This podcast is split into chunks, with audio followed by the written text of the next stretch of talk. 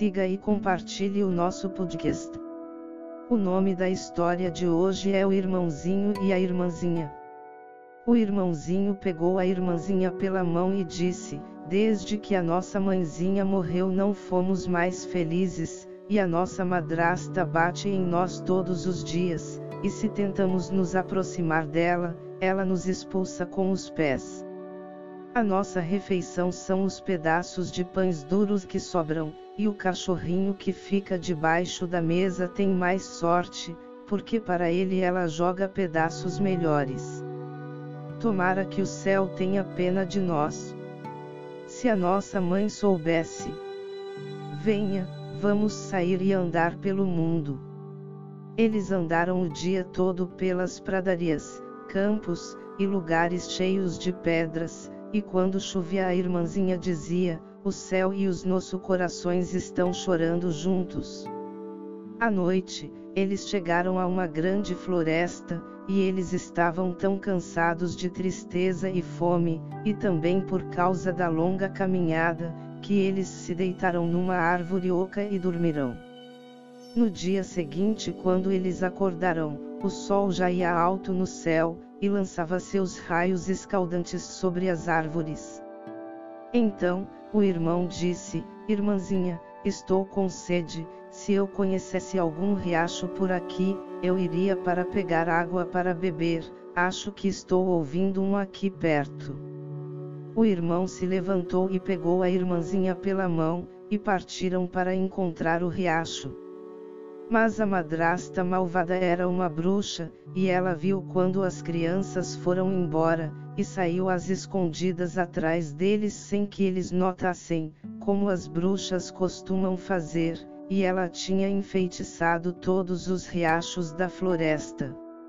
Ora, quando eles haviam encontrado um pequeno riacho pulando alegremente por sobre as pedras, o irmão ia beber um pouco de água, mas a irmã escutou uma voz que vinha do riacho: Quem beber de mim será um tigre, quem beber de mim será um tigre. Então a irmã exclamou: Por favor, querido irmão, não beba, ou você se transformará num animal selvagem, e vai me rasgar em pedaços. O irmão não bebeu, embora ele estivesse com muita sede, mas ele disse: saberei esperar pela próxima fonte. Quando eles chegaram no próximo riacho, a irmã ouviu quando ele também disse: Quem beber de mim será um lobo, quem beber de mim será um lobo. Então a irmã gritou: Por favor, querido irmão, não beba essa água, ou você vai ser tornar um lobo, e irá me devorar. O irmão não bebeu, e disse: Eu vou esperar até quando chegarmos na próxima fonte, mas eu então eu vou beber, diga você o que disser, porque a minha sede é grande demais. E quando eles chegaram na terceira fonte, a irmã ouviu que as águas diziam: Quem beber de mim será um cabrito, quem beber de mim será um cabrito. A irmã disse: oh, eu te imploro, meu irmão, não beba ou você irá se transformar num cabrito e irá fugir para longe. Mas o irmão se ajoelhou no mesmo instante na margem do rio, e se inclinou e bebeu um pouco de água, e assim que as primeiras gotas tocaram os lábios dele, ele se transformou num filhote de cabrito.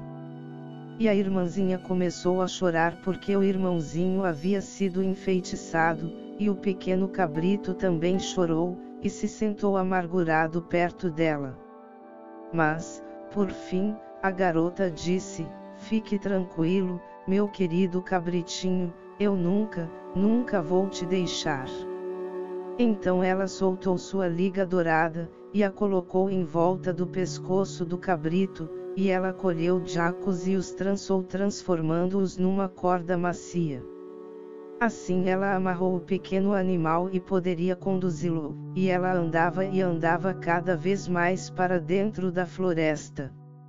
E quando eles tinham percorrido uma grande parte do caminho, eles chegaram, finalmente, em uma pequena cabana, e a garota olhou dentro, e a cabana estava vazia, então ela pensou: nós poderíamos ficar aqui e morar. Então ela começou a procurar folhas e musgos para fazer uma cama macia para o cabrito, e todas as manhãs ela saía para colher raízes, frutas e nozes para ela, e trazia grama verde para o cabrito, que comia tudo na mão dela, e estava contente e ficava brincando em volta dela. À noite, quando a irmãzinha estava cansada, e após ter feito as suas orações, ela punha a sua cabeça nas costas do cabritinho, que ficava como travesseiro, e ela dormia suavemente sobre ele. E se o seu irmão adquirisse de volta a sua forma humana, a vida se tornaria maravilhosa. Durante algum tempo eles ficaram sozinhos na selva. Mas um dia o rei daquele país realizou uma grande caçada na floresta. Então se ouviram rajadas de buzinas, latidos de cães, e os gritos felizes dos caçadores ecoavam pelas árvores, e o cabrito ouvia tudo, e estava muito curioso para estar lá. Oh, disse ele para a irmã, eu também quero ir caçar, não aguento de vontade e ele insistia tanto que finalmente ela concordou. Mas disse ela para ele, volte quando anoitecer, porque eu preciso fechar a porta para que os caçadores não entrem, então bata na porta e diga, minha irmãzinha, me deixe entrar, para que eu possa saber que é você, e se você não disser isso, eu não abro a porta. Então o pequeno cabritinho saiu dando pulinhos, porque ele estava muito feliz e era livre como um pássaro. O rei e o caçador viram a linda criaturinha, e partiram em direção a ele, mas não conseguiram pegá-lo, e quando eles achavam que estavam quase conseguindo, ele fugia para longe pelo meio do mato até que não conseguiam mais vê-lo. Quando ficou escuro, ele correu para a choupana, bateu na porta e disse: Minha irmãzinha, me deixe entrar. Então a porta se abriu para ele, e ele entrou dando pulinhos, e descansou a noite inteira em sua cama macia. No dia seguinte a caça recomeçou, e quando o cabritinho ouviu novamente o toque da corneta, e o ru, ru dos caçadores, ele não teve paz, mas disse: Irmãzinha, me deixe sair, eu preciso sair. Sua irmã abriu a porta para ele, e disse: Mas você tem de estar aqui novamente ao anoitecer e dizer a sua senha para entrar. Quando o rei e os caçadores novamente avistaram o cabritinho com um colar de ouro, todos se puseram a caçá-lo, mas ele era muito rápido e ágil para eles. E assim foi o dia todo, mas, finalmente, ao anoitecer, os caçadores o cercaram, e um deles o feriu no pé de leve, de maneira que ele mancava e corria devagar. Então um caçador seguiu escondido atrás dele até a cabana e ouviu quando ele disse: Minha irmãzinha, me deixe entrar, e viu que a porta se abriu para ele, e se fechou imediatamente. O caçador tomou nota de tudo, e foi até o rei e contou para ele o que ele tinha visto e ouvido. Então o rei disse: Amanhã nós voltaremos a caçar. A irmãzinha, todavia, ficou muito assustada quando ela viu que o seu cabritinho estava machucado. Ela lavou a ferida dele, colocou ervas no machucado, e disse: Vá dormir, querido cabritinho, para que você fique bom logo. Mas o ferimento era tão superficial que o cabritinho, na manhã seguinte, não sentia mais nada. E quando ele ouviu barulho de caça do lado de fora, ele disse: Eu não aguento mais, eu preciso sair, eles verão que não é tão fácil me pegar. A irmã exclamou e disse: Desta vez eles vão te matar, e aí eu ficarei sozinha na floresta, abandonada por todo mundo. Não vou deixar você sair. Aí é que eu vou morrer de tristeza, respondeu o cabrito, Quando eu ouço o toque da corneta, eu sinto como se fosse pular para fora de mim mesmo. Então a irmãzinha não poderia fazer outra coisa, mas abriu a porta para ele com uma dor no coração, e o cabritinho, cheio de saúde e alegria, correu para a floresta. Quando o rei o viu, ele disse para o caçador: Agora vamos caçá-lo o dia todo até o cair da noite, mas tomem cuidado para que ninguém o machuque. E assim que o sol se pôs, o rei disse para os caçadores: Agora venham e me mostrem a cabana da floresta. E quando o rei estava na porta, e bateu e chamou: Querida irmãzinha, me deixe entrar. Então a porta se abriu, e o rei entrou, e lá estava a jovem mais adorável que ele já viu. A jovem ficou assustada quando viu não o seu cabritinho, mas um homem que vinha usando uma coroa de ouro na cabeça.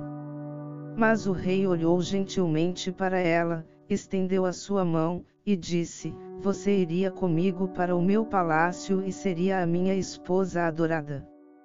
Sim, majestade respondeu a jovem, mas o pequeno cabritinho deve ir comigo, não posso deixá-lo. O rei disse: Ele ficará com você enquanto você viver, e não lhes faltará nada. Só então o cabritinho veio correndo, e a irmã novamente o amarrou com a corda feita de jacos, o pegou em suas mãos, e foi embora da cabana com o rei. O rei levou a linda jovem em seu cavalo e a conduziu ao palácio, onde o casamento foi realizado com grande pompa.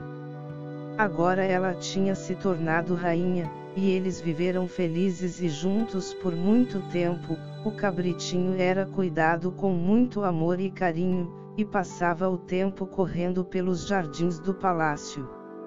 Mas a madrasta perversa, a qual era a culpada pelas crianças terem saído pelo mundo, achava o tempo todo que a irmãzinha tinha sido reduzida a pedacinhos pelos animais selvagens da floresta, e que o irmão tinha sido morto como cabritinho pelos caçadores. Então, quando ela soube que eles estavam tão felizes, e passavam bem, a inveja e o ódio tomaram conta do seu coração e ela não conseguia ter paz, e ela não queria pensar em nada que não fosse infelicitar a vida deles novamente.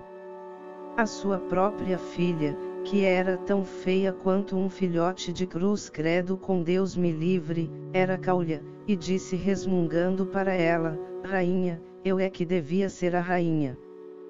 Pode ficar sossegada, respondeu a velhinha, e a consolava dizendo: Quando chegar a hora eu estarei preparada.